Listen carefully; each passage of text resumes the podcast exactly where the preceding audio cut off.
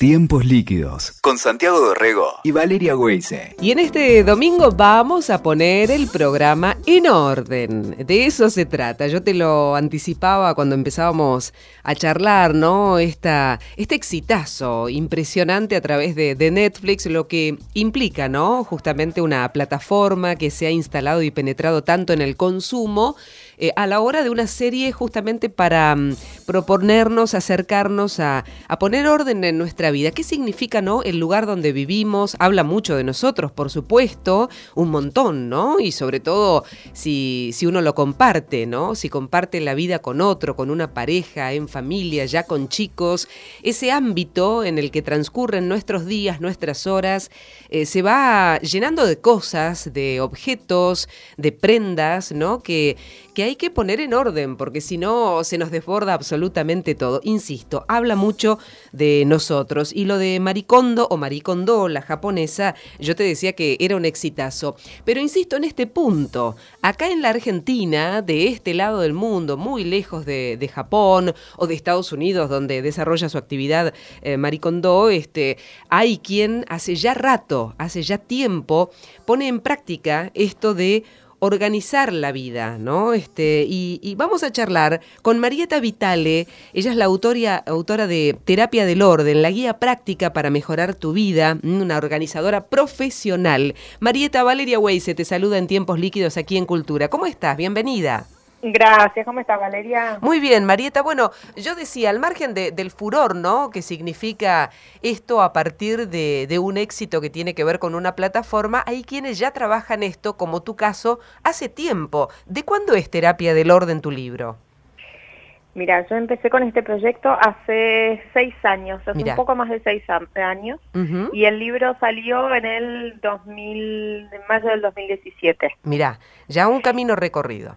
Ya un camino, sí, en realidad es, es, fruto de, de, muchos años de trabajo, ¿no? Porque lleva testimonios en primera persona eh, que acompañan esta guía de cómo ordenando algún espacio de nuestra casa eh, se, ordenó algún aspecto de la vida, ¿no? Entonces, bueno, es fruto de, de, todos esos años recorridos, como vos decís, eh, y, por eso no es casual que se llame terapia del orden. ¿Desde dónde te acercaste, Marieta, a lo que tiene que ver con eh, el orden interior, con, con, la vivienda, con la casa y con, con este modo de, de encontrar nuestro entorno? En realidad yo desde que empecé eh, partí de, una filosofía que empecé a ver eh, a partir de, de, ayudar a otras personas a ordenarse en sus espacios que era que una casa ordenada era una mente ordenada. Yo veía que a medida que se iba ordenando afuera, también se iba ordenando adentro, ¿no? No es lo mismo levantarse y tener un placar colapsado de cosas y no encontrar lo que ponerse en tres horas que eh, levantarse y saber qué ponerse, tener la camisa planchada, los zapatos listos, ¿no? Como que te, te, te, bien predispone eh, el día, uno fluye mucho mejor, ¿no? Y eh, yo creo que, que parte de, de, este boom por el orden tiene que ver también con eh, que estamos buscando aquellas herramientas que nos mm. ayuden a vivir mejor, ¿no? Desde, desde nuestro primer cuerpo, que es nuestro, nuestro cuerpo, digamos, nuestra primera casa, que es nuestro cuerpo, eh, todo este boom también que viene hace rato, que tiene que ver con el, eh, el ejercicio físico, con la comida saludable, ¿no? Y, y, tan importante como, como este cuerpo es nuestro segundo hogar, que es nuestra casa, que hay que darle también importancia. Y tanta variedad, Marieta, ¿no? Te habrás eh, encontrado con tantísimos testimonios, sobre todo, a ver, Em, sin ir más lejos, cuando uno sale a buscar un departamento para alquilar o para comprar, se encuentra tantísimos espacios que uno se los trata de imaginar si uno viviese ahí, ¿no? Este, eh, porque mm, evidentemente la gente es como es y el lugar es reflejo de cómo es esa gente. Eh, porque tenés que abstraerte, uy, mira cómo viven, pero no, a ver el espacio solo, liberémoslo de todo, ¿no? Eh, ¿Cómo lo tendría yo? Es un poco la pregunta. Exacto, sí, por eso una de las técnicas que, más se utilizan a la hora de vender tienen que ver con, con el despersonalizar, ¿no? Si yo entro a una casa que está llena de fotos de, de otras personas, me cuesta más como imaginarme esto que vos decís. Eh, entonces sí, el, despersonalizar. Yo creo que eh, en un hogar hay, hay tres pilares que son fundamentales. el pilar del orden, el pilar de la organización, que es otro, eh, y el pilar del estilo. Y hay mucha gente que le cuesta esto que vos decís eh, también de, de, encontrarle de personificar una casa. Tal vez sabemos que nos gustan las camisas rayadas, pero a la hora de elegir un, estampado con un almohadón nos perdemos porque no sabemos cómo eh, imprimirle nuestra propia impronta a, nuestro hogar y yo creo que, esos tres pilares son fundamentales. Y después la discusión es, bueno, tengo 30 metros cuadrados, no tengo 150, ¿no? Y es imposible, ¿viste? Ya empiezan con este, poner reparos a la hora de, ¿y qué querés que haga con esto, no? Mm, sí. Yo creo que, que, es importantísimo. Eh, en el orden hay que sacar, hay que sacar cosas porque en general el desorden, el 90% de los casos tiene que ver con muchas cosas. Y a medida que vamos sacando, vamos notando cómo el, resto de las cosas que van quedando se van acomodando solas, ¿no? Entonces, eh, ser conscientes de, de, ese espacio. Hoy tengo 30 metros cuadrados. Bueno, ¿qué hago con estos 30 metros cuadrados? ¿Cuánto lo puedo llenar? Y cuándo tengo que decir basta. Eh, y bueno, y hoy es hoy, después veremos. Y después me paso 150, veremos cómo lo resolvemos. Pero eh, y, ahí está el tema, ¿no? De, de acotar los recuerdos, que la caja de recuerdos no tenga, no sea un baúl, ¿no? Si vivo en 30 metros cuadrados tendrá el tamaño de una caja de zapatos, claro. y si vivo en 150, bueno, puede ser un poco más grande, pero pero es, es, es importante. ¿Qué tema para los nostálgicos, no? Porque tendrás eh, aquellos detractores, no, a ver, todo, yo estoy poniéndome del otro lado de la vereda de todos los que te vienen, no, Marieta, mira, a ver, yo soy nostálgico, yo, este, a mí me gusta vivir con todo esto y yo me traje de la casa de mamá, la biblioteca del abuelo, ¿no? Este, todo. y además, el otro tema es cuando uno se va a vivir con alguien, que no, digamos, porque sos vos y la otra persona, ¿no? Conciliar eso ya es más difícil. Exacto. Eh, eh, lo primero que nombrás, eh, yo siempre digo, tiene nombre y apellido, se llama apego emocional. Mm. Cómo nos apegamos de las cosas y, y, las les ponemos un símbolo que, que, que, no, que después nos damos cuenta y que no, que son objetos, ¿no? que son cosas. Mm. Eh, y la segunda también es un temón, me pasa mucho, una mujer muy desordenada que, que el marido le, le, le, pide orden y ella no puede resolverlo, o al revés, un hombre muy desordenado y una mujer pulcra y, mm. bueno y, y, cómo conciliar y, y, muchas veces es un problema no eh, es, es, un problema dentro de la convivencia dentro de la familia también no y hay que eh, eh, yo siempre digo, el orden es una herramienta y, y todos podemos aprenderlo. Lo que pasa es que hay gente que o no tiene tiempo o no le interesa aprenderlo. yo, no, la frase es, yo en mi desorden me entiendo. Sí. Pero no, no se dan cuenta del otro, ¿no? Por ejemplo, yo tengo una amiga que dice, no podés, al, marido, ¿no? No podés vivir con un este, placar paralelo de remeras arriba de la mesita de luz. Claro. ¿No? Y este, es un tema, ¿no? Este, entender que al otro le molesta eso también, ¿no? Sí, sí, sí, exacto. y, estaba viendo el tema de eh, en qué momento, a ver, eh, estamos eh, caminando en esa cornisa en que nos volvemos obsesivos del orden, ¿no? ¿Existe también eso? Yo creo que sí, alguna vez alguien me hizo una entrevista y mientras hablaba con esta persona me decía yo, eh, yo no, a mí no me gusta cuando vienen mis amigas eh, eh, con sus hijos y ensucian el sillón y ahí dije, ay, bueno, ahí yo creo que cuando ya afecta nuestra mm. nuestra felicidad o ya afecta el, el, vivir la casa, ¿no? Ahí ya creo que, que se vuelve obsesivo, ¿no? que creo que se puede vivir ordenadamente y y, vivir una casa eh, en paralelo, ¿no? no son excluyentes. Ahora, Marieta, este, nuestros hábitos y, nuestras costumbres, me imagino, serán muy distintas de otras latitudes. Eh, digo por esto de eh, poder aplicar una fórmula, por llamarlo de algún modo, llámese maricondo o maricondo. La verdad que no sé cómo se pronuncia bien, no sé cómo, no sé bien cómo se pronuncia la japonesa. Este, la estamos importando, pero digo, eh, hay gente a la que le parece muy extremo o que acá es imposible. ¿Qué cosas te parece que, que por allí no, no van o son exageradas para el modo argentino de ver la vida? A ver, em, eh, hablando de la serie, ¿no? Yo vi eh, dos o tres los primeros capítulos y, ya empezando y lo que me preocupa a mí es cómo saca todo arriba de la cama. Em, yo, yo, le pondría un, un, subtítulo a la serie y pondría consultar con un experto antes de, utilizar el método, ¿no? Mm.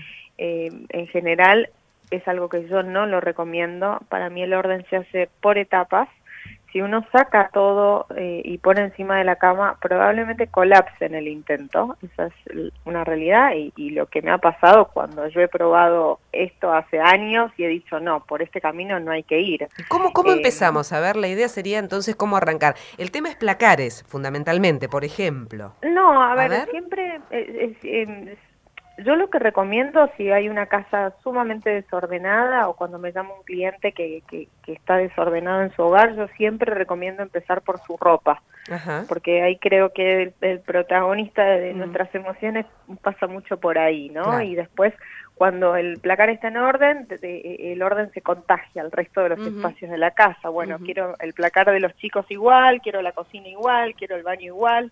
Entonces después se, empieza a contagiar el, resto de los ambientes.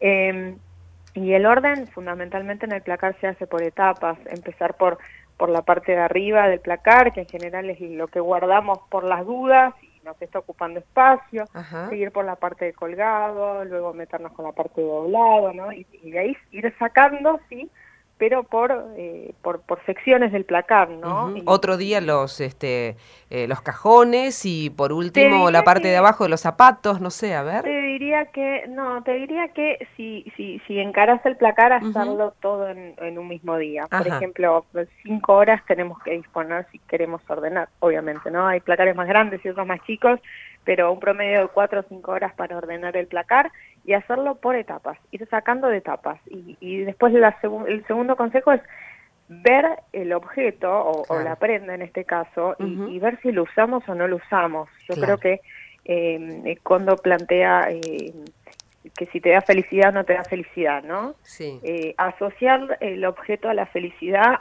es asociarlo a las emociones. Y las emociones fluctúan, no son siempre iguales. Entonces imagínate si yo voy a la casa de una clienta y le agarro en un día que todo le causa felicidad o, todo lo quiere tirar, a la semana me va a matar porque tiramos todo. Entonces, hacernos la pregunta, esa yo no, no, no estoy de acuerdo. Yo creo que hay que medir los objetos con respecto a su uso. Claro. Hay algunos que están ahí durante años y, por las dudas, ¿no? Por lo que está, por, por ahí es donde tenemos que empezar, por mm. sacar el, por las dudas, eh, y hay una teoría que si no lo usaste en el último año debería salir de tu casa. Yo te digo este, dos cosas que, dos frases que utilizo y que utilizan en mi entorno para contrarrestar eso. Toda moda vuelve, en algún momento vuelve y yo he usado algún saquito de mamá, de mi vieja, este, que vuelve. Entonces queda ahí, ¿no? Dando vuelta en algún Y el otro es, ya voy a adelgazar. Ese es el otro. te, juro que este año adelgazo y vuelvo a usar esos jeans. O sea, no los pienso, ¿no? Eh, pero los cuerpos siempre cambian. Uno adelgaza, pero tal vez te lleva seis meses, un año adelgazar y el cuerpo no va a ser el mismo. que Se lo damos a alguna amiga que se lo podamos reclamar después. no puede ser. Estamos buscando métodos, Marieta las, las madres que, que, guardan la ropa de antes, eh, a ver, de, de, otros embarazos. Ah. Después la, el embarazo es distinto, uno come más, come menos, o sea, es como que... Eh, yo no digo que hay que tirar todo, ¿eh? no, no digo que hay que sacar todo, no, no es mi, mi filosofía, pero sí eh, esto que hablábamos antes, adecuarse al espacio que hoy disponemos. Mm. Entonces, eh, si disponemos de 30 metros cuadrados, bueno, que sea una proporción a, eh, en función a esos 30 metros cuadrados. Es como cuando hacemos la valija porque nos vamos de viaje. Claro. Si la llenamos al 150%, no la vamos a poder cerrar, vamos a pagar exceso de equipaje, no podemos comprar nada. Marieta, vos sabés que en lo que lo que me figura todo el tiempo y me viene a la cabeza son los yankees cuando hacen esas este que sacan toda la vereda. Estoy viendo, qué sé yo, Toy Story, este, cuando sacan los juguetes que ya no usan de los niños, este, ¿no? Y además sacan dinero de eso, lo venden, no es que lo regalan, este, ¿no? Y acá no tenemos esa costumbre. No. Somos distintos, ¿no? Yo creo que, que viene de nuestros antepasados, mm. ¿no? Que tal vez vinieron abuelos, bisabuelos de, Europa con un cajón, con un baúl, eh, y que vinieron solo con eso y, un poco fuimos mamando a través de las generaciones ese, mm. ese tener por las dudas o tener porque tengo poco.